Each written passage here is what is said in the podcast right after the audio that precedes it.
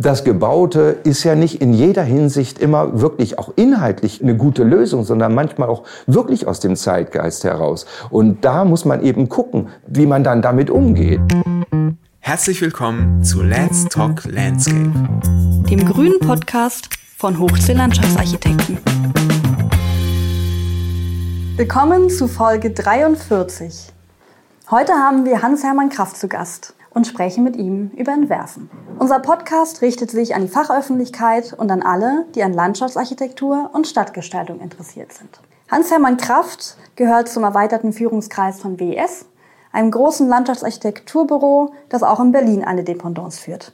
Er sieht sich als Entwerfer, begleitet die Projekte von Anfang bis zum Ende und entwirft bis ins Detail. Hans-Hermann Kraft unterrichtete bis zu diesem Semester an der Technischen Hochschule Berlin und der Universität der Künste. Das Büro WES ist sicherlich allen ein Begriff, aber vielleicht nicht die Gründungsgeschichte. Es ist mittlerweile 53 Jahre alt und gegründet von Hinek Weberg und Gustav Lange. Weberg, auch als Maler und Bildhauer tätig und auch als Professor am Fachbereich Architektur, hat viele Studierende durch seine zeichnerisch-künstlerische Arbeitsweise inspiriert. Zu diesen Studierenden gehörte auch Hans-Hermann Kraft, der heute mit seiner Frau Henrike Weberg Kraft das Berliner Büro leitet. In der Folge sprechen wir über zwei Themen, die auch mir sehr nahe liegen. Und zwar sind das Entwerfen und Freihandzeichnen. Wir reden darüber, wie kann man eine Skizze einsetzen, um zu denken in den Entwurfsprozess, aber auch, wie nutzt man eine Skizze, um jemand anderen diesen Entwurf zu kommunizieren. Wir versuchen herauszufinden, was heißt eigentlich nachhaltiges Entwerfen und ob sich Entwerfen verändert hat, heute im Vergleich zu den 90ern, wo Hans-Hermann Kraft angefangen hat, berufstätig zu werden. Gerade für Studierende lohnt sich bis zum Ende zu hören, weil uns Hans-Hermann Kraft noch ein paar gute Tipps verrät, was man beachten soll, wenn man eine gute Entwerferin oder Entwerfer werden will. Im Gespräch sind mit Hans-Hermann Kraft, Klaus Hermann und Gaspar Bjanic. Viel Spaß. Ich, ich kenne dich ja schon lange, Hans. Wir haben gerade überlegt, ob es 30 oder 40 Jahre sind. Gott sei Dank erst 30. Aber ähm, ich habe dich ja immer kennengelernt als ein super Entwerfer, der irgendwie dann unheimliche Affinität zum Entwurf hat total schön Freihand zeichnen kann. Und das wäre auch so gleich meine Einstiegsfrage. Äh, wann hast du das letzte Mal äh, einen Stift in der Hand gehabt und hast so wirklich Freihand gezeichnet, Konzepte mit, einer, mit deinem Stift gemacht? Ich kann jetzt nicht zeigen, aber äh, eigentlich äh, gestern. Sehr gut, super. Ja. Das ist eigentlich so dein, dein Lieblingswerkzeug, um sozusagen in Entwurfsprozesse einzusteigen, also einen Stift in die Hand zu nehmen und zu skribbeln? Also wenn ich ganz ehrlich bin, ist es manchmal äh, nicht nur mein Lieblingswerkzeug, sondern auch mein verhasstestes, mhm. weil äh, es immer wieder mit Mühen verbunden ist. Also ganz besonders, wenn man jetzt in der Entwurfsarbeit mit Hand zeichnet, äh, hat man ja nicht nur kleine Skizzen, sondern man hat ja auch große Pläne, äh, über die man dann entsprechend großes Transparentpapier liegt, was man nicht äh, überall bekommt.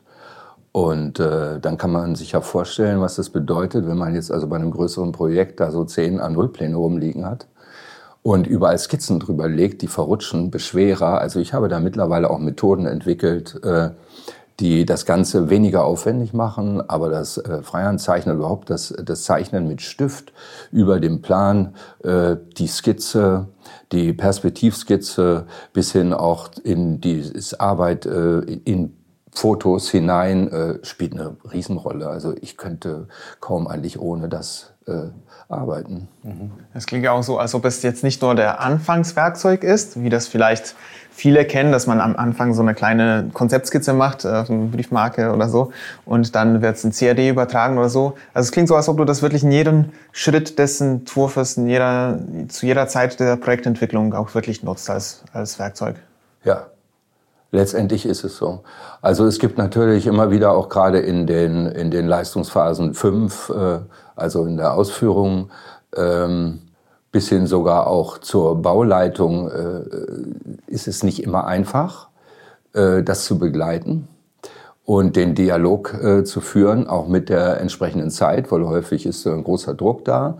Und, aber nichtsdestotrotz kommt es immer wieder vor, dass man es machen muss.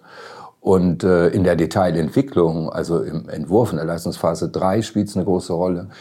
Auch schon, wenn man anfängt, überhaupt äh, einzelne Details von Fügungen unterschiedlicher Materialien sich überhaupt konzeptionell zu überlegen, äh, spielt das auch eine große Rolle. Also man kann zwar auch mit Halbzeugen arbeiten, also dass man sozusagen die ältere Details hat, die man sich anschaut und wie haben wir es damals gelöst, wie, wie machen wir es denn jetzt. Aber letztendlich kommt es doch immer stark aus der Aufgabe heraus, mit dem also was so zur Verfügung steht, was der Schwerpunkt der jeweiligen Aufgabe ist, wo du, äh, wo du äh, wo ich das auch gerne mache. Also mhm. äh, ich finde, äh, viele denken immer so, ja, die machen wir ein tolles Konzept und dann war's das. Äh, ich finde, ich sag mal, das eigentlich hört das nicht auf, dieser Prozess.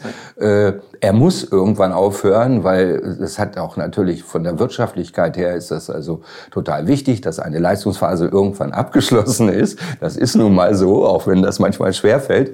Ist es aber trotzdem äh, immer wieder tritt das der Fall auf, dass äh, doch noch was äh, zu klären ist. Und ich finde, das ist ein sehr schöner. Das passiert sogar auf der Baustelle. Ja, also da so einzuhaken, finde ich gerade ganz gut, ein ganz guter Punkt, weil ich habe dich ja auch damals so erlebt als jemand, der wirklich bis zum Detail, bis zur bis zur Bauausführung noch entwurflich weiterdenkt.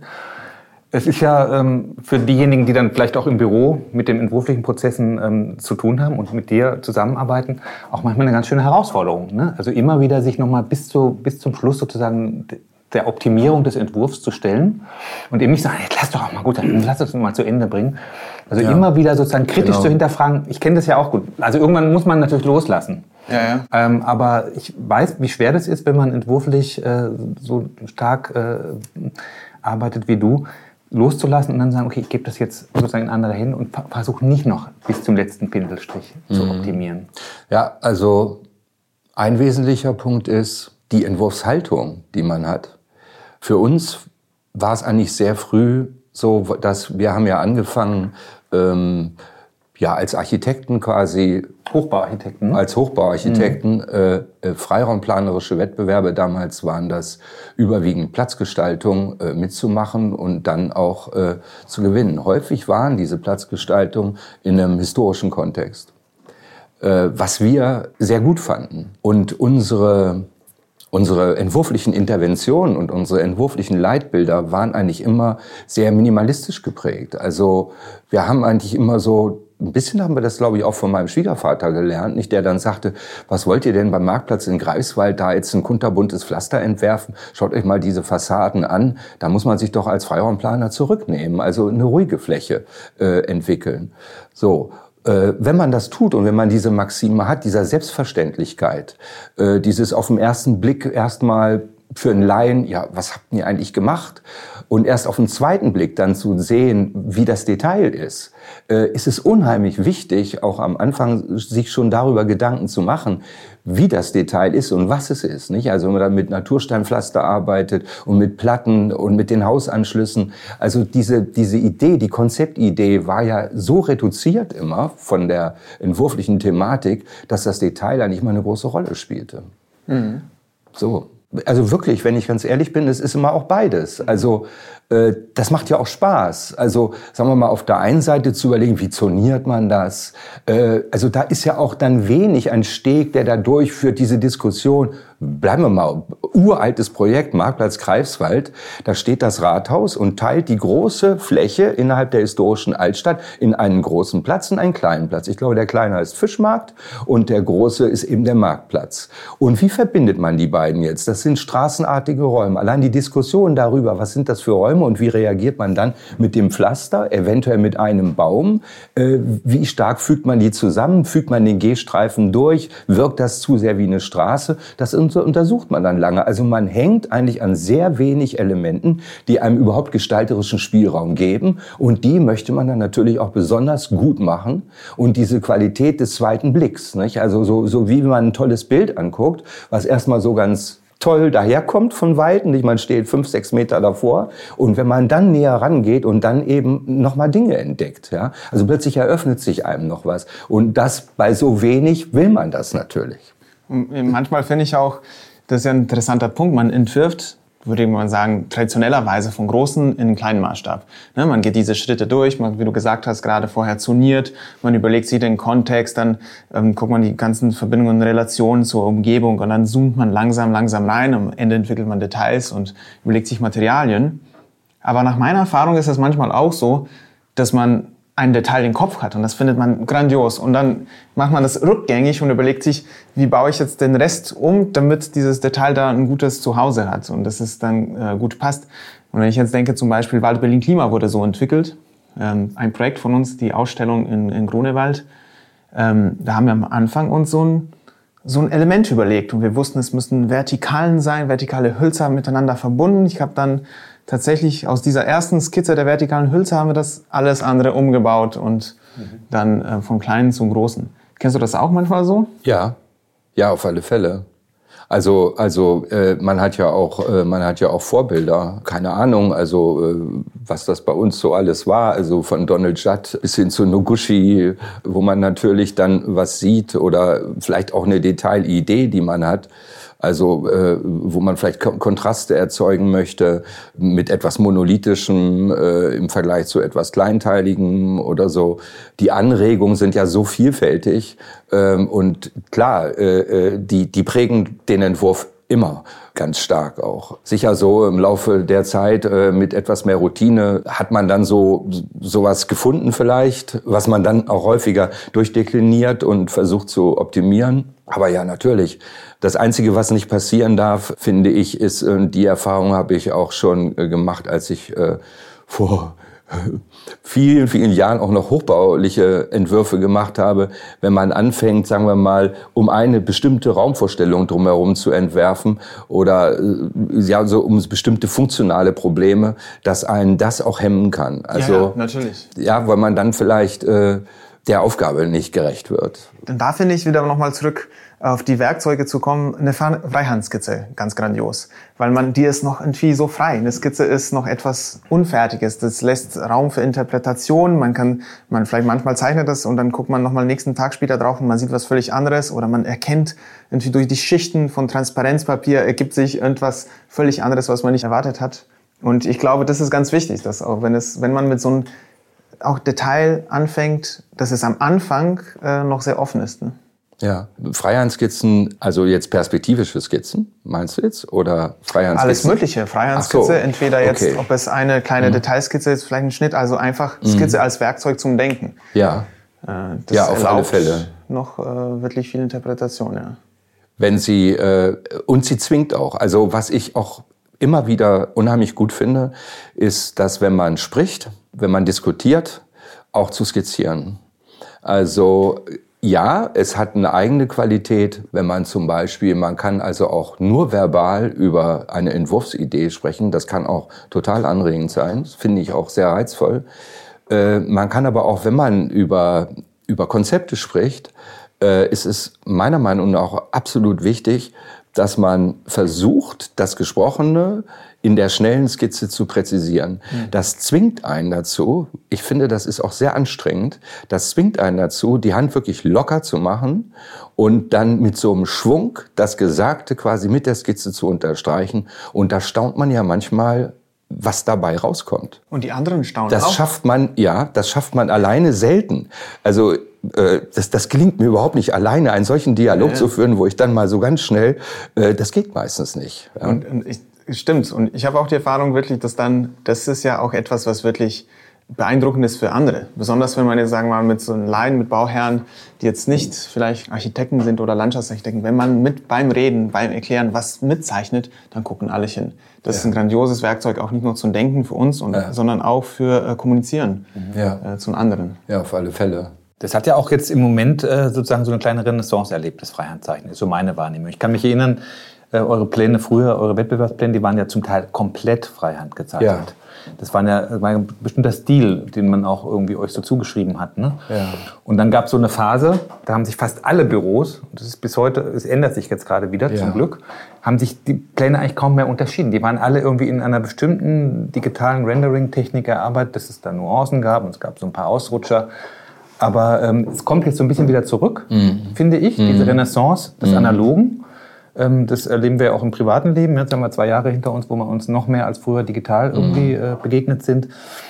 Der Wert von einer analogen ähm, sozusagen Arbeit und von einem analogen Austausch, so dass wir jetzt hier zum Beispiel live sitzen können, ist viel schöner, als wenn wir jetzt in einer Videokonferenz wären, ist den Leuten irgendwie jetzt nochmal bewusster geworden, ist mein Eindruck. Und das versuchen wir auch im Büro umzusetzen und auch bei Präsentationen oder bei, bei äh, auch Endpräsentationen eben nicht mehr zwingend irgendwie noch so ein ähm, 3D-Rendering oben drauf zu setzen, sondern zu sagen, lass es mal so stehen in einem bestimmten äh, Stadium. Und das wird auch zunehmend äh, gewertschätzt, finde ich, von vielen. Und trotzdem hast du parallel äh, auch gesagt, das fand ich irgendwie auch faszinierend, als wir uns vor ein paar Jahren getroffen haben, du, ich habe jetzt seit, seit ein paar Jahren bin ich jetzt voll dabei, irgendwie mit meinem Tablet, irgendwie äh, sozusagen als unterstützendes Werkzeug eben meine Skizziertechniken irgendwie zu verfeinern. Würde mich auch mal interessieren, hat sich da was geändert? Ja, auf alle Fälle. Also ähm, es ordnet sich ein in erster Linie, was also die Bearbeitung von Fotos und Perspektiven angeht.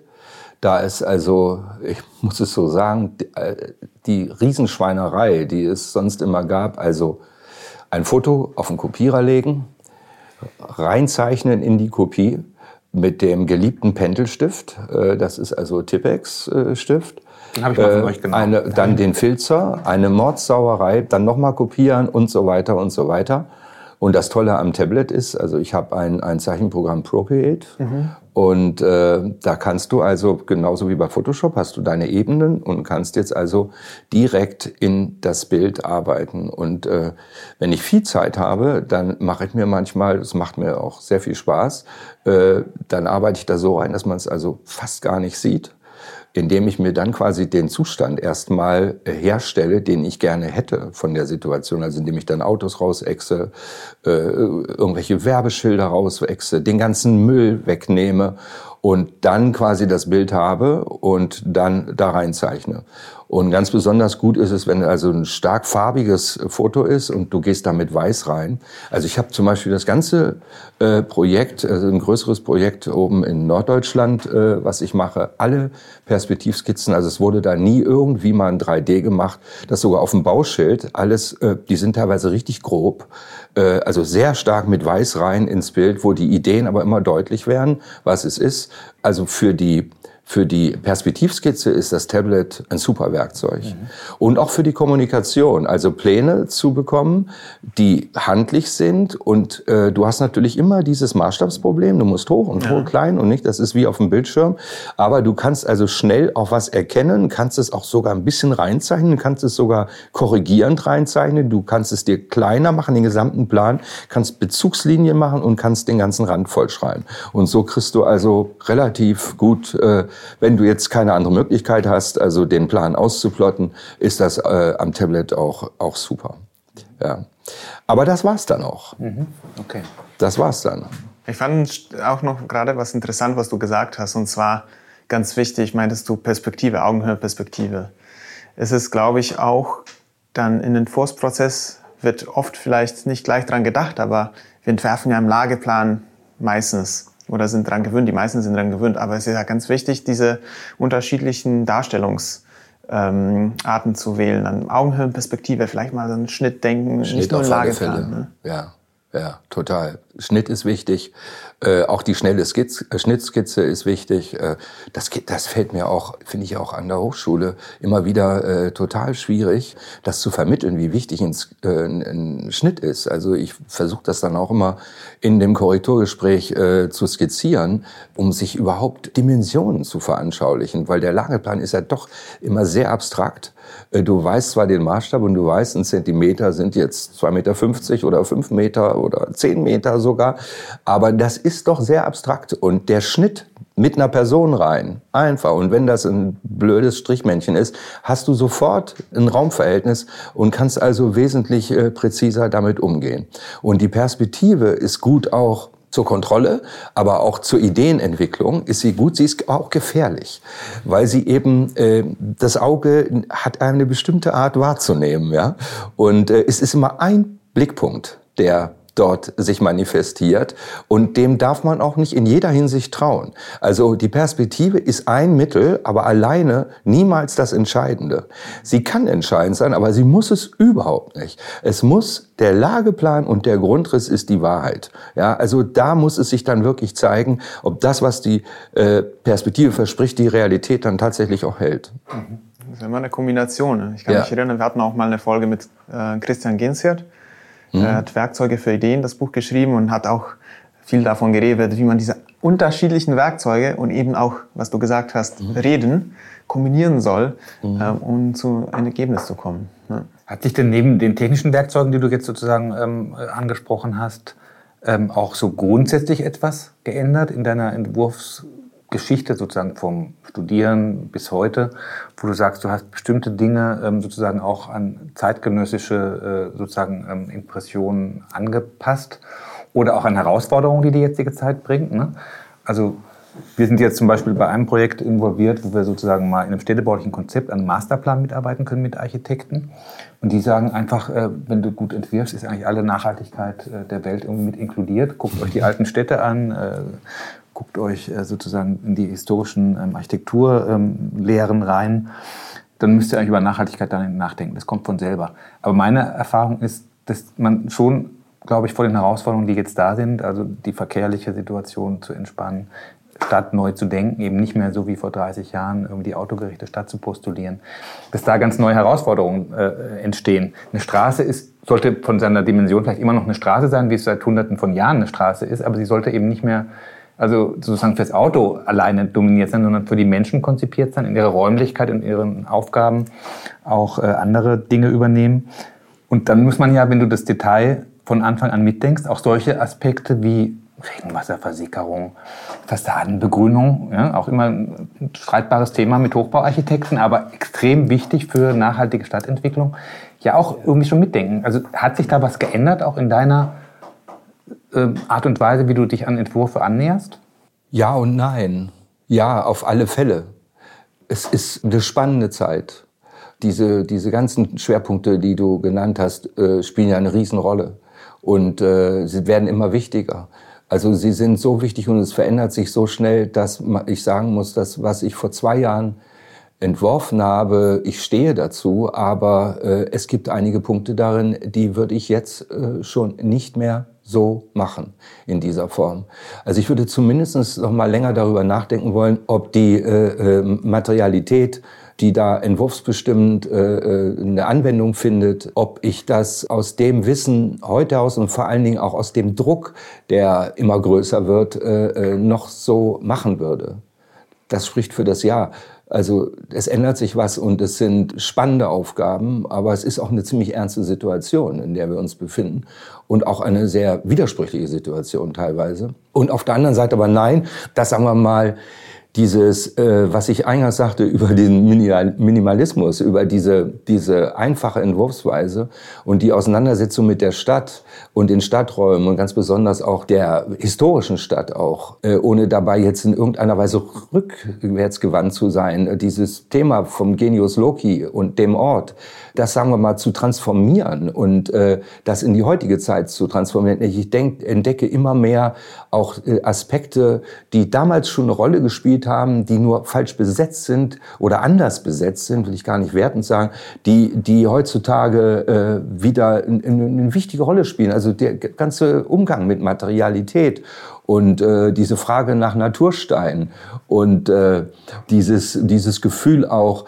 dass man zwar durch den Entwurf, äh, wie soll ich sagen, die Realität ändert, dass man Dinge mitnehmen möchte, dass man äh, zwar verändern möchte, aber etwas auch aus diesem Bild, was einem begeistert, irgendwie wieder neu transformieren möchte. Und das kann man eigentlich nur, indem man versucht, nachhaltig zu sein. Nur damals war dieses, das ist ja eigentlich, Nachhaltigkeit ist ja auch nicht äh, irgendwie so, so ein feststehender Begriff, das ist ja ein Prozess, das ist ja, das ist ja, ist ja eigentlich, wenn du so willst, es ist so, es ist eine Lebenshaltung, mhm. äh, äh die, die, man, äh, die man vielleicht damals so ein bisschen mit so einer Begeisterung hatte für, für, äh, für sowas, äh, für Bauen, also wenn man sich so antike, wenn, wenn man nach Athen fährt, wenn man vor der Akropolis steht, also da, und sich dann für Architektur begeistert, was ist das denn?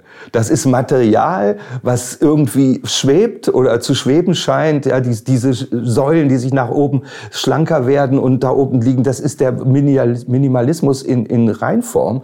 Und dass man sich dafür begeistert und dass man sowas vielleicht auch machen möchte mit, mit einfachen Mitteln, ob wie auch immer. Also es ist irgendwie so eine Haltung dahinter, die man dahinter sieht. Äh, die haben ja auch Typologien benutzt. Also die, die Antike hat ja sehr, war ja sehr stark von äh, Typologien äh, äh, beeinflusst oder wie man es nennen soll. Also von daher hat man das, aber das reicht eben nicht, sondern man muss sich diesen Anforderungen, die heute gestellt werden, denen äh, muss man sich eben stellen auch. Das ist so. Ne? Und ich finde es total, ich finde es total äh, interessant, äh, weil ja auch jetzt ja, allein durch meine Lehrtätigkeit, äh, ich ja sehr gerne, sagen wir mal, diese, diese Themen dann auch äh, mit den Studierenden versuche zu bearbeiten. Also nicht nur das, sondern also dieses Ganze vom, von äh, Regenwassermanagement bis äh, Recycling, bis äh, Verkehr, das spielt eine immer größere Rolle. Und auch die Auseinandersetzung mit der, wie soll ich mal sagen, mit der Stadt, und dem Städtebau, weil du nanntest das äh, vorhin, dieses Projekt, wo ihr was mit Städtebau gemacht habt. Ich weiß, dass die Anforderungen an das äh, Studium der Landschaftsarchitektur sind halt sehr hoch und äh, es ist äh, schwierig auch dieses Wissen, also jetzt meinetwegen äh, innerhalb von ich glaube, sechs Semestern nicht, oder sieben dann mit Praxissemestern, wirklich auch, äh, was kannst du da lernen? Und dann wird es natürlich äh, schwierig, wenn man da noch irgendwelche Seitenfelder aufmacht. Aber ich finde diese Auseinandersetzung mit dem Städtebau und der Stadtentwicklung total wichtig. Also mhm. deswegen habe ich zum Beispiel in einem vorletzten Semester mit einer Kooperation, die wirklich ätzend war, also ätzend vom Aufwand her war, mit, der, mit dem Fachbereich Architektur zum Beispiel äh, Tegel gemacht, aber nur das, die Industriespange bearbeitet mit Studierenden der Landschaftsarchitektur, gemeinsam mit Studierenden der Architektur. Und vorher hatten wir hier Schwerpunkt Hohenzollerndamm, äh, Hundekopf, S-Bahn-Ring, wo wir eben auch so, so ganz klare Themen hatten. Die Transformation einer Straße. Was kann man überhaupt tun? Wie weit kann man die Straße überhaupt öffnen? Wie weit kann man überhaupt entsiegeln? dass noch Radfahren möglich ist, dass noch Anlieferung, Feuerwehr, Polizei möglich ist und dass auch nochmal Möbelwagen dahin können. Und man muss sich noch überlegen, wo stehen denn dann die Autos? Wie macht man das denn am besten? Das haben wir ja versucht, äh, in kleinen Entwürfen zu erarbeiten. Das würde Punkt Lehre auf jeden Fall nochmal dann, würde ich nochmal zurückkommen wollen. Ja, ja, ein bisschen schnell vielleicht. Nee, nee, finde ich, finde ich ganz gut. Aber eins hat mich noch ähm, wirklich interessiert. Und zwar, du meintest, jetzt sind, wenn ich das richtig verstanden habe, wir haben ja heutzutage nochmal vielleicht ein anderes Wissen. Wir wollen, wir haben, wir haben auch vielleicht andere Ziele, dadurch, dass wir wissen, dass wir nachhaltiger agieren sollen. Vielleicht auch andere Werkzeuge.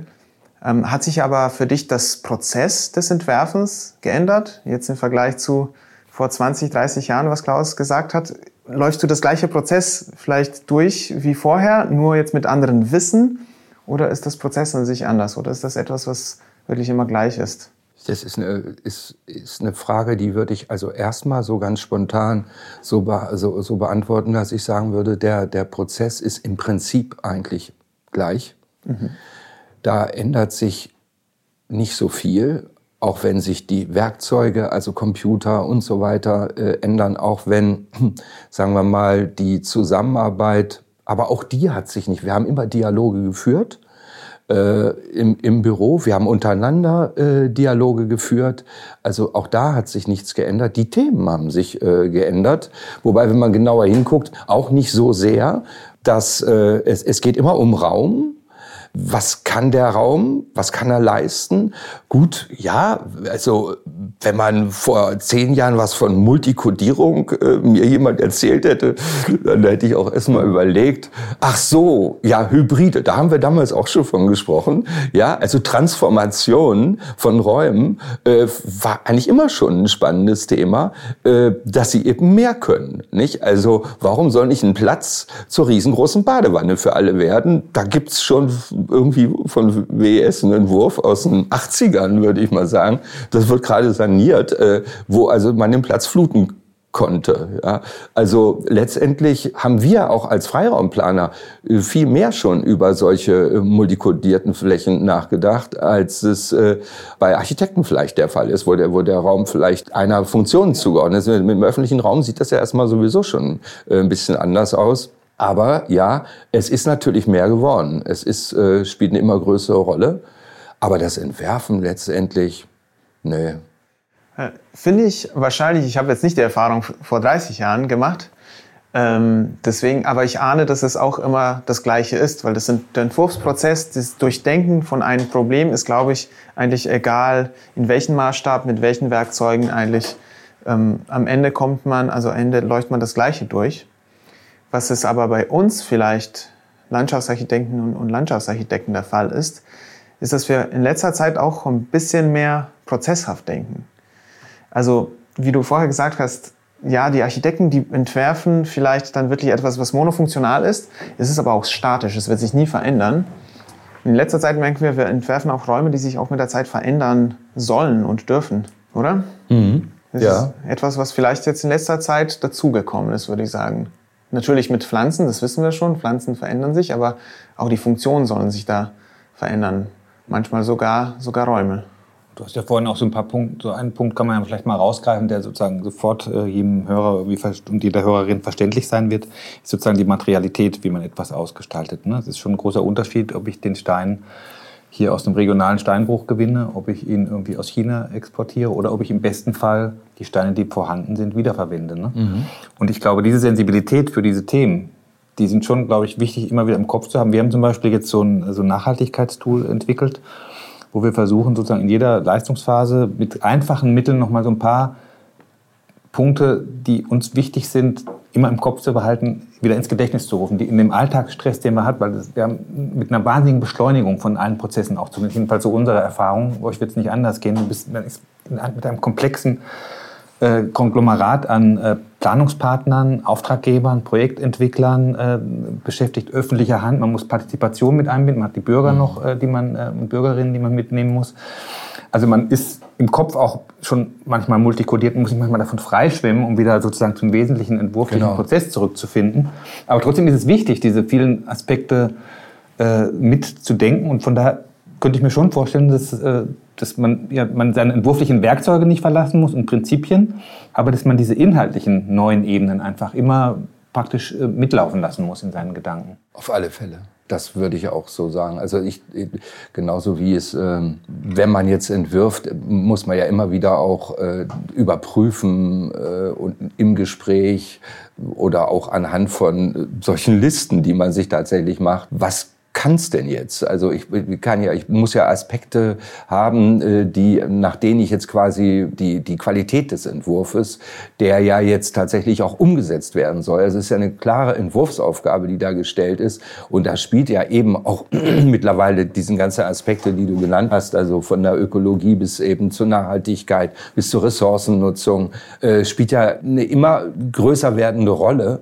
Und das ist aber auch, also ich empfinde das auch als eine Bereicherung. Ja, also absolut. Also, also ich weiß jetzt nicht, ich kann jetzt nicht genau sagen im Augenblick, ich habe äh, versucht gestern nochmal so drüber nachzudenken, ob ich jetzt sagen kann, ist, ist es wirklich so, dass es völlig neue Entwurfsthemen gibt? Also gibt es wirklich Entwürfe, die ganz anders sind? Da habe ich meine Probleme damit. Mhm. Ich finde sie nicht. Und äh, Ihr hattet ja die Frage aufgeschrieben, äh, ich sollte mal ein Leuchtturmprojekt oder so nennen. Also da fallen mir dann eher doch auch ältere äh, Projekte ein. Also es geht jetzt nicht um, sagen wir mal, so, so, so Innovationsprojekte wie dieses Regenwasserrückhaltebecken in Kopenhagen, mhm. was zugleich eine Spielfläche ist, äh, was ich mir dann angeguckt habe. Und ja, ich finde das einen tollen Versuch, aber es ist auch noch so, wie, wie so die ersten Autos. Ne? Es ist noch so ein bisschen mhm. äh, zu sehr irgendwie so Vehikel, was noch nicht genau weiß, was es soll. Also es, es ist noch nicht so richtig äh, da in, in die Umwelt implantiert so. Aber das ist toll, dass das gemacht wird und es ist auch toll, dass das probiert wird. Und ich finde das Experimentelle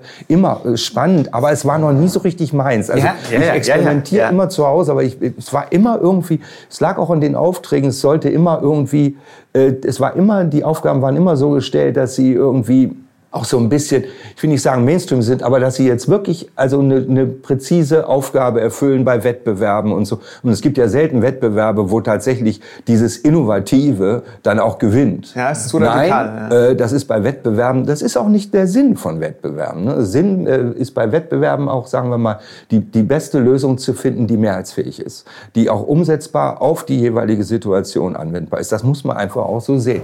Äh, das Experiment äh, ist bei Wettbewerben eher so an, auf den dritten Preis dann oder, oder auf den zweiten oder sowas und meistens nicht.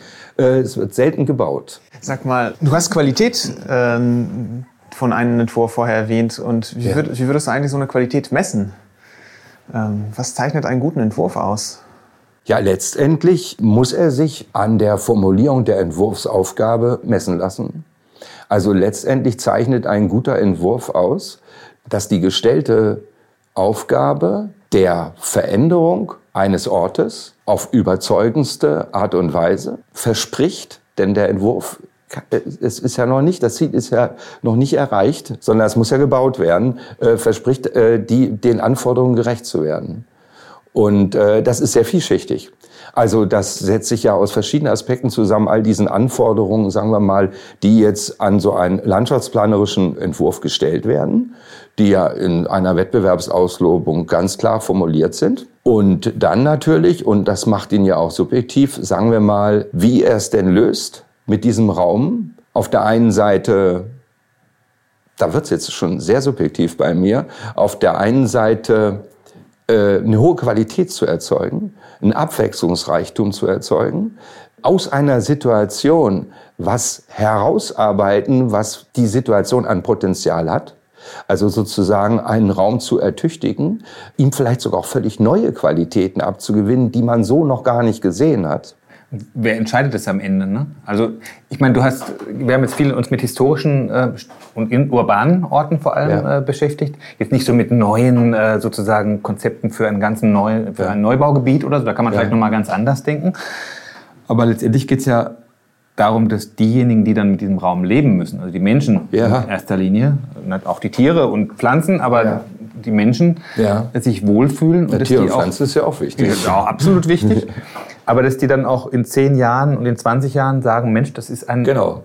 ein Entwurf, der konnte umgesetzt werden und der hat wirklich auch eine langfristige Genau. Perspektive, ist vielleicht auch in bestimmten Punkten So weit anpassungsfähig. bin und ich noch gar nicht gekommen. und Ganz der funkt eigentlich Ja, auch super. noch, äh, er funktioniert eigentlich auch noch in 20 und 30 und 40 Jahren. Das ist ja das, was uns auch an historischen Städten so fasziniert, warum man auch eigentlich Ja. an diesen alten Baumeistern so festhält, weil die sozusagen mit ihrem Wissen und mit ihrer Kraft und mit ihren Möglichkeiten letztendlich auch Städte geschafft haben, die hunderte von Jahren eigentlich funktionieren, Die sind anpassungsfähig. die anpassungsfähig sind.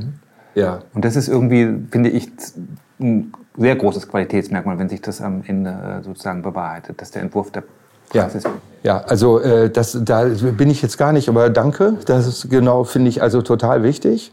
Also diese, das ist ja auch eine Art von Nachhaltigkeit, diese Langlebigkeit, wobei ich ganz gerne auch noch da differenzieren würd, wür- wollen würde, dahingehend, dass ich denke, es gibt so bei einem Entwurf sowas wie so eine Art äh, Grundgerüst, wie so eine Art Hardware, die sollte stimmen. Und dann kommt es leicht drauf. Äh, äh, Das ist dann also das Mobiliar, das ist also teilweise auch, äh, ja, bei der Bepflanzung ist es so eine Sache, nicht? Da kommt drauf an, was du machst und da kommt es auch mal drauf an, in was für einem Raum du bist. Also die kann natürlich sowohl auch für die Ewigkeit sein, nicht? Steckst du die Eicheln im Boden, hast du den Eichenwald irgendwann und der bleibt ja nun mal lange. Ja. Äh, Das spielt also eine Riesenrolle auch, wie sich das, und das entwickelt sich ja erst. Ne? Das ist ja immer so das Gemeine, dass wir das dann gar nicht mehr äh, sehen oder Ja, ja. jedenfalls nicht so, wie wir es uns dann vorgestellt haben. Du vielleicht. Ja, aber meine äh, frühen Entwürfe. ja, aber sagen wir mal, äh, beim Mobiliar äh, wird's dann schon schwierig, ja, äh, weil das Mobiliar dann doch, also und gerade wenn wir im urbanen Raum sind, also ist es dann häufig auch nach 10, 15 Jahren auch verschlissen. Im besten Falle stellt man dann das gleiche normal hin. Es sei denn, man nimmt ein Mobiliar, was also, sagen wir mal, den Startboden zum Relief macht und äh, das so miteinander verwebt, was wir ja häufig früher auch gemacht haben und auch heute noch machen, dass bei den Plätzen zum Beispiel dann eben auch tatsächlich eine Natursteinbank ist. Und die ist eigentlich auch für die Ewigkeit. Also die kann man reinigen, die kann man abschleifen, die kann man immer wieder äh, neu machen. Bei Beton wird es schon schwieriger. Der altert eben nicht so toll. Aber sagen wir mal, Naturstein ist da also, sagen wir mal, fast schon Garant. Und wenn man es gut und geschickt setzt, dann müssen die vielleicht auch nicht mal umgesetzt werden. Also das ist, also dieses nachhaltige, den, den Ehrgeiz hat man. Aber ja, es gibt eben aber auch kleinere Sachen, wo man sagt, gut, das ändert sich vielleicht. Also eine lose Bestuhlung oder, äh, sagen wir mal, irgendwelche Infosäulen, die Beleuchtung. Obwohl auch da haben wir es mal versucht, das lange her äh, in der Fußgängerzone tatsächlich Leuchten zu nehmen, wo wir also Betonstelen entwickelt haben, Naturstein. Das wäre also nicht möglich gewesen bei der Höhe. Da haben wir also einen geschliffenen einen Terrazzo genommen und obendrauf dann quasi den, den eigentlichen Leuchtkörper äh, montiert. Und die Teile, die müssten eigentlich auch lange, lange stehen bleiben können. Also das war nach unserer Rumreise. in, in, in deiner, deiner Logik entwerfen bis ins Detail oder bis der letzte äh, Stein sozusagen gesetzt ist, nochmal nachzuschärfen und vielleicht nochmal zu gucken, kann man es noch optimieren, wäre es ja eigentlich konsequent auch darüber hinaus im Idealfall noch weiter bei einem Projekt dran zu bleiben. Das ist jedenfalls so eine Idealvorstellung, die ich manchmal habe. Ich würde mir manchmal wünschen, ja. dass man nicht das Projekt mit der Abnahme oder bestenfalls mit der Entwicklungspflege äh, verabschiedet, sondern dass man noch es gibt ja auch einzelne Projekte, wo das durchaus mal gelingt, dass man noch möglichst Jahre mhm. das Projekt begleiten kann, vielleicht mhm. auch mal Dinge nachjustieren kann, die nicht mhm. funktionieren. Gerade wenn du mit mhm. äh, jetzt nicht nur rein steinernen Platz arbeitest, sondern vielleicht mit äh, vielen äh, Pflanzflächen auch kann sich ja durchaus durch geänderte Nutzungsverhalten herausstellen, dass man das eine oder andere hätte anders machen sollen. Mhm. Also das wäre eigentlich auch ein sehr nachhaltiger Aspekt, wenn es einem gelingen würde, noch etwas länger, nämlich im Prinzip in einer Vorausschau von noch vielleicht zehn Jahren oder so, immer mal wieder draußen sich zu treffen mit den Nutzern, mit den Bauherren im Idealfall und mhm. Dinge nachzujustieren. Oft ist es ja so, äh, sind wir schon in mehreren Folgen immer wieder drauf zu kommen, ich werde auch nicht müde, das zu wiederholen, dass einfach in der Pflege und in der Unterhaltung, in der Weiterentwicklung von Anlagen kein Geld oder auch oft auch kein Verständnis da ist, sondern dass dann immer bei Schulhöfen ein schönes Beispiel, bei Spielplätzen, dass dann einfach immer wieder da kommen, wir reißen alles ab, machen es neu nach 20 Jahren, holen uns neues investives Geld. Mhm. Das ist lockerer mhm. in der Hand, aber sag mal, es wäre eigentlich schön, so eine Anlage auch ja. zu pflegen, zu begleiten. Hast du da Beispiele in deiner beruflichen Karriere, wo dir das gelungen ist, sag mal, so ein Herzensprojekt mal weiterentwickeln zu können? Also äh, von meinen eigenen Projekten muss ich gestehen, nein. Äh, ich habe aber ein, ein Projekt, äh, ein kleineres, das ich, das äh, hat sich halt über mehrere Bauabschnitte entwickelt. Das ist eine kleine Stadt in der Nähe von Halle. Kann ich auch ruhig sagen, Bad Laustedt mit einem Kurpark und mit einem kleinen Schloss. Dieses Projekt läuft jetzt seit zehn Jahren. Das fing an erst mit dem Marktplatz und hat sich dann immer weiterentwickelt von Straße zu Straße, den Schlossbereich, den, das Kurparkumfeld. Und das ist jetzt eigentlich erst abgeschlossen. Aber auch da ist es so, dass jetzt der Kontakt eigentlich nicht mehr so intensiv zu der Stadt ist. Aber was ich äh, erlebe, ist bei uns im Büro, dass äh, das Büro ja nun schon älter ist, dass also wir Plätze haben, äh, wo äh, wo es, ähm, also gibt schon unterschiedliche Dinge, also äh, die, die, die verschwunden sind. Wir haben aber auch einen Platz, da ist das äh, jetzt erhalten worden und es ist jetzt sogar denkmalgeschützt. Und äh, wir wurden also quasi auch nach 40 Jahren gefragt, jetzt soll das umgestaltet werden und wurden also da mit hinzugezogen. Das ist ein Platz in Hamburg und das finde ich dann schon toll. Und zwei, drei andere Projekte, wo jetzt eine Umgestaltung ansteht, da sind wir auch angefragt worden, ob wir uns und wie wir uns da beteiligen möchten. Aber ja, ich finde das ein total äh, wirklich wichtig und interessant. Und äh, ich kenne das auch von meinem Schwiegervater, Hinak Weberg, der immer wieder auch sich äh, Projekte anguckt. Der ist ja auch schon ein bisschen älter, alte Projekte anguckt und äh, versucht da einen Kontakt herzustellen und äh, etwas feststellt und äh, sagt, Mensch, da haben die doch einen Baum gefällt, warum pflanzen die den Baum da nicht wieder hin? Das ist doch schade, ist doch eine ganz wichtige Stelle und so weiter und so fort und tatsächlich damit auch Erfolg hatte. Schon. Mhm. Gut zu hören. Ja, also ich glaube, man muss sich da auch selber, äh, ich finde das, also das, was du auch angesprochen hast mit der Pflege, ich, ich weiß auch nicht, wo, woran es tatsächlich liegt, ob es tatsächlich an den Fördermitteln liegt. Also es gibt ja wirklich Projekte, wo du wirklich denkst, die, da wird das Fördergeld ausgegeben, die werden abgeschlossen und dann vergammeln sie so lange, ich weiß nicht wie viele Jahre, 15, 15, 15 Jahre, ja. dann werden sie neu gemacht. Ja, und das ist, äh, Das können wir eigentlich nicht mehr machen. Das können wir auch eigentlich Das wäre- nicht mehr unterstützen. Das wäre zum Beispiel äh, auch eine Haltung, die man irgendwie jetzt äh, im Zuge der Herausforderungen, die vor uns liegen, irgendwie an, annehmen müsste. Also mehr Ja. sozusagen umzugestalten, anstatt immer alles von Grund auf neu zu gestalten. Aber ich glaube, dass die öffentliche Hand äh, und auch die Politiker sich doch gerne in Neubauprojekten sonnen und dass sich so etwas wie so eine sag mal, Pflege und Unterhaltung einfach nicht so als zukunftsorientiert und fortschrittlich irgendwie verkaufen lässt, die- die obwohl es eigentlich fortschrittlich wäre. Ja, leichter ist es, das habe ich auch mal gehört, ne, von auch tatsächlich Auftraggeberseite in öffentlicher Hand, dass es auch politisch einfach gewünscht ist, was Neues zu zeigen, weil dann zeigt, zeigt man auch, dass ähm, Steuergelder natürlich in, in was geflossen sind. Und das ist natürlich dann, hatte auch Einfluss auf uns und als Entwerfer und Entwerferinnen, dass wir auch immer wieder was Neues als Aufgabe bekommen, dass man was Neues schaffen Ja, soll. ja. und es gibt ja auch Beispiele, wo, wo es wirklich so ist, dass man plötzlich mit einer Aufgabe konfrontiert ist, wo vor 30 Jahren ein bekannter Kollege einen Entwurf gemacht hat aus dem Leitbild der Nachkriegszeit heraus, die ja eben ganz andere, das war eine völlig andere Situation. Es war alles kaputt. Die Städte waren zerstört. Wie soll man sagen, aus dieser Situation heraus entstand ja was. Die, die 50er Jahre Bebauung, einerseits ja auch ganz, ganz gute Häuser, sehr sparsame kleine Häuser, die versucht haben, dann die Altstadt so ein bisschen zu imitieren und äh, Plätze ganz stark, Gartenhofplätze, äh, gartenartige Plätze, abgeschlossene Plätze, nach außen abgeschlossen von dem Schutt, von dem Lärm, von der Straße.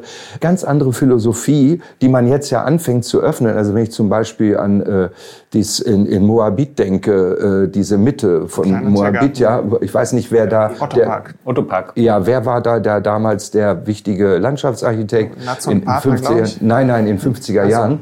Äh, diese Gartenhöfe, die eigentlich so, dies, dieses waren, dieser Verlust des Gartens, dieser Verlust der Scholle, äh, durch die Zerstörung hat man das alles abgeschlossen. Jetzt öffnen, da ist das gelungen.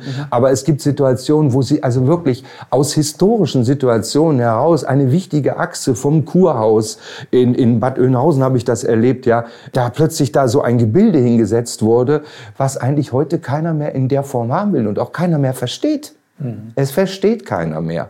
Und da diskutiert man natürlich darüber und dann sagt man, ja, in dem Fall wäre es eigentlich jetzt doch gut, diese historische Achse wieder zu komplettieren, weil das ist ja ein großartiger räumlicher Zusammenhang. Es geht ja nicht um irgendwie Klassizismus, sondern es geht um einen räumlichen Zusammenhang, der völlig unterbrochen wurde, den wiederherzustellen. Und plötzlich ändert sich was. Also das Gebaute ist ja nicht in jeder Hinsicht immer wirklich auch inhaltlich eine gute Lösung, sondern manchmal auch wirklich aus dem Zeitgeist heraus. Und da muss man eben gucken, wie man dann damit umgeht. Und da ist es eben total wichtig, dass man Partizipation betreibt, mit den Menschen redet, die diese Räume nutzen wollen, die dort leben, die da hinkommen, äh, mit der Politik spricht und natürlich auch mit sich selber ins Reine kommt, äh, wie man sich da positioniert. Ja, das, das mit sich selber Es gibt. Bausünden, es gibt Bausünden, es gibt Fehler.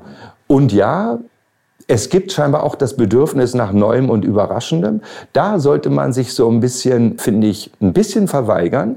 So schön manchmal das Neue und Überraschende ist und so verheißungsvoll es auch ist. Ich finde es ja auch immer einen großen Reiz, so was Abgefahrenes zu entwickeln für eine Stelle. Ich glaube, deswegen habe ich das auch mit dem Gerüst gesagt. Ich glaube, wenn man ein gutes Gerüst entwickelt und das kann auch was ab, das kann auch vielleicht sogar gut Veränderungen ab. Ja, und es funktioniert trotzdem. Also ist nicht so schlimm, wenn da noch mal drei Bänke dazukommen oder wenn da noch Bäume gepflanzt werden, wenn das in dem Rahmen und in der Entwurfsidee und dem Gerüst, was quasi da ist, dann kann es das auch aushalten. Also eine Fußgängerzone zum Beispiel, die vielleicht als Fußgängerzone in Zukunft gar nicht mehr so sehr genutzt wird, weil äh, keine Ahnung, weil der Geschäftsbesatz da kleiner ist und man muss dann über die Erdgeschosse nachdenken wie die Anpassungsfähig. sich entwickeln, aber dass man daraus etwas macht und wenn man heute so eine Straße plant, dass man auch daran denkt, dass die einer Wandlung unterworfen ist, zumindest in Teilen, und darauf reagiert mit seinem Grundgerüst, äh, also mit den Bäumen, mit der Leitungsverlegung, die überhaupt Bäume möglich macht und äh, mit der Materialität. Und schlimmstenfalls nimmt man dann eben einen Teil des Pflasters raus und verbaut es wieder woanders. Also wenn man ein Pflaster hat, was das ab kann, ist das ja auch kein Problem. Ja, naja. Also ich finde es, weil du hast ja wirklich viele wichtige Aspekte des Entwerfens äh, erwähnt vorher und gerade von jetzt Multikodierung zu diesem Entwurfsprozess durchlaufen. Und das fand ich gerade auch sehr wichtig, diese Selbstreflexion. Was ist das Angemessene? Ist der Entwurf angemessen genau. für die Zeit, für den Ort? Was davon ist das Wichtigste? Was versuchst du weiter an deine Studierende zu geben? Weil ich weiß ja, du unterrichtest ja an der Technischen Hochschule Berlin, ehemaligen Beuth. Mhm. Ähm, was ist so das Wichtigste, was du denen versuchst mitzugeben? Also das Wichtigste für mich und aus meiner, aus meiner äh, Profession heraus ist äh, zuerst einmal dieses über den Tellerrand gucken, ohne dabei sich zu verlieren. Also das ist ja das, das die Gefahr, nicht oder ohne ohne Einschränkungen, dass man also seine Profession quasi äh, beherrscht. Ich glaube, es ist total wichtig, dass wir lernen, wir auch weiter lernen, unsere Profession zu beherrschen ich habe das irgendwo gelesen, äh, ich glaube bei Walter Benjamin, der, der hat irgendwie so eine Definition über einen guten Schriftsteller und das vergleicht er mit einem Läufer. Ein ungeübter Läufer, ein ungeschulter Läufer, der kann seine, seine Gliedmaßen gar nicht so effizient bewegen. Äh, er schleudert irgendwie durch die Gegend rum, ja, bleibt vielleicht stehen, also, weil er irgendwas Schönes sieht, läuft er vielleicht in die andere Richtung. Also dieses ökonomische Zielorientierte, also jetzt nicht aber Ökonomie im Sinn von, äh, ich will jetzt den größten Profit rausholen, sondern diese körperliche Ausrichtung sozusagen mit all dem, was man so zur Verfügung hat, auf ein Ziel hin. Denn das ist ja sozusagen, das Thema ist ja, dieses Ziel zu realisieren. Ja, also Ne? Nicht irgendeiner Wunschvorstellung zu folgen. Deswegen ist es wichtig. Aber, Entschuldigung, die Abschweifung, äh, das ist der entscheidende Punkt. Äh, also was ich vermitteln möchte, ist erstmal dieses über den Tellerrand gucken, was also, sagen wir mal, das Umfeld immer angeht, dass also alles, was wir entwerfen als äh, äh Freiraum- äh, und Landschaftsplaner, eben immer auch in dem Kontext steht und dass nicht da, wo der Plan zu Ende ist, tatsächlich das Thema zu Ende ist, sondern dass es uns helfen kann, zu begreifen, dass wir in einem Organismus tätig sind, wie ein Arzt an einer Stelle sozusagen, einer Wunde oder sowas, müssen wir den gesamten Menschen angucken, ihn verstehen und dann gucken, wie ist der denn im Verhältnis und was muss ich denn eigentlich tun? Warum ist das da? Oder nicht nur eine Wunde, sondern eine Krankheit, Schmerzen, die irgendwo herkommen. Also dieses Verständnis, äh, über den Tellerrand zu gucken und die Schnittstellen, das Anbinden als einen ganz wichtigen Aspekt zu sehen. Und neben all diesen Kriterien, die wir ja so ein bisschen angesprochen und gestreift haben, dass es darum geht, äh, Räume für Menschen zu entwickeln. Platz für Menschen zu entwickeln und sich auch teilweise zurückzunehmen und sich nicht zu sehr verleiten zu lassen, irgendwelche Dinge schön zu machen, was man auch immer darunter in der jeweiligen Situation versteht, sondern so eine, so eine Großzügigkeit, in seinen Entwurf zu bringen, äh, so eine Gelassenheit den Menschen gegenüber, die das nutzen sollen. Also nicht, nicht so, so häufig werden ja so Entwerfer ein bisschen als jemand dargestellt, oh Gott, nicht der, der will da jetzt irgendwas wegschieben und mein ganzes Konzept geht den Bach runter und so. Also dieses, ich sag das jetzt mal so, können alle ruhig hören, dieses etwas Mimosenhafte. Äh, ich finde, ich finde, also so eine gewisse Großzügigkeit im Umgang mit Raum, aber eben auch mit Raumverständnis. Also ein Gefühl dafür zu bekommen, dass es nicht um irgendeine schöne Plangrafik geht. Die ist wichtig man will ja überzeugen. Man will ja das, was man verändern will, dieses Stück Realität, muss man ja vermitteln. Und man muss ja überzeugen. Dazu ist es natürlich wichtig, dass man alle Aspekte auch zusammenbringt und eben auch überzeugt. Aber die Sache ist ja endlich, man, man nutzt ja nicht sich, äh, sondern man nutzt der Sache. Die, auf die kommt es ja letztendlich an. Das spricht für sich, was da dann an der Wand hängt und was dann gebaut wird. Und da geht's sehr viel um Raum, um Pflanze, um Raumbildung, dass das alles auch seinen Platz findet auf möglichst klare Art und Weise. Und dass, wenn man ein Konzept hat, dass man dann auch sehen sollte, dass man dieses Konzept auch durchzieht. Bis ins Detail, ne? Bis ins Detail durchzieht und ein Verständnis dafür auch hat. Und dass man auch die Bereitschaft hat, die Verantwortung für das, was man gemacht hat, was man aufgezeichnet hat, tatsächlich zu übernehmen. Mhm. Das ist ja schwer genug. Ist es? Das wissen wir. Das finde ich ein sehr schönes Schlusswort. Die Verantwortung auch sozusagen wirklich ernst zu nehmen für sich selber. Mhm. Äh, immer wieder klar zu sein, okay, das, was ich da mache, ist äh, etwas, da muss ich dafür gerade stehen am Schluss. Und da muss ich irgendwie auch für Dinge, die vielleicht manche Leute kritisch sehen oder wo sie anderer Meinung sind, muss ich meinen Kopf dafür hinhalten. Und da muss ich auch ja. dazu stehen. Ja, und nicht so sehr immer darauf warten, dass irgendwer applaudiert oder eben nicht applaudiert oder einem sagt, wo es lang geht. Also gerade beim Entwerfen ist wichtig, das Gespräch zu führen. Und manchmal braucht man auch wirklich Hilfe und Unterstützung, dass einem jemand mal auf die Schulter und sagt, du, du machst das schon, nicht? Aber letztendlich muss man es dann auch durchziehen. Ob nun in der Gruppe, aber auch da finde ich, ist jeder, ist jeder gefordert, das Ding auch wirklich dann zu wuppen. Und das ist ja auch immer nicht so leicht, nicht? Also, mein Gott. Ne? ja, sehr schön. Danke. Gerne. Super, Hans. Ich danke. Danke. Super.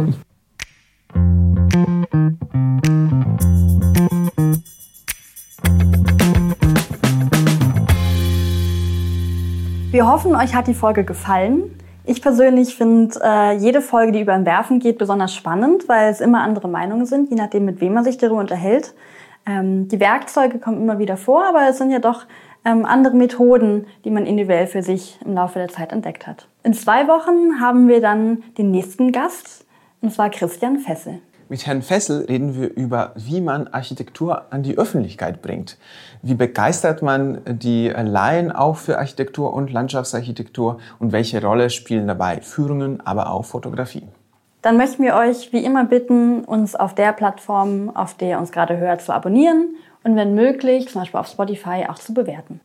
Und wenn ihr weitere Fragen habt oder Vorschläge für unsere zukünftige Gäste, könnt ihr uns immer auf media.hochc.de schreiben. Wir freuen uns total. Tschüss.